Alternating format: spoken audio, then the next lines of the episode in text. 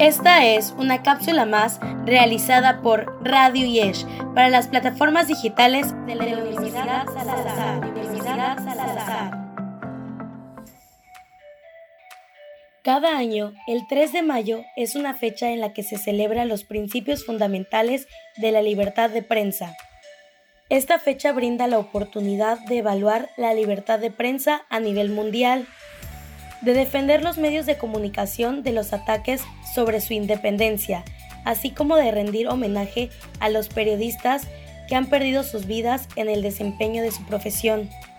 El tema del Día Mundial de la Libertad de Prensa de este año, la información como un bien común, hace énfasis en la importancia de valorar la información como un bien de todos y para explorar lo que se puede hacer en la producción, distribución y recepción de contenidos para fortalecer el periodismo y avanzar en la transparencia.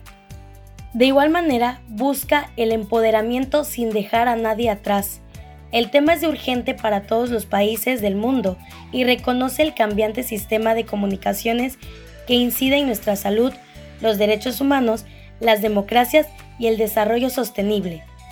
En particular, el Día Mundial de la Libertad de Prensa 2021 pondrá énfasis en tres imperativos para este ecosistema. Medidas para garantizar la viabilidad económica de los medios de comunicación, mecanismos para garantizar la transparencia de las empresas de Internet y mejora de las capacidades de alfabetización mediática e informacional que permitan a la gente reconocer y valorar, así como defender y exigir al periodismo como parte fundamental de la información como un bien común.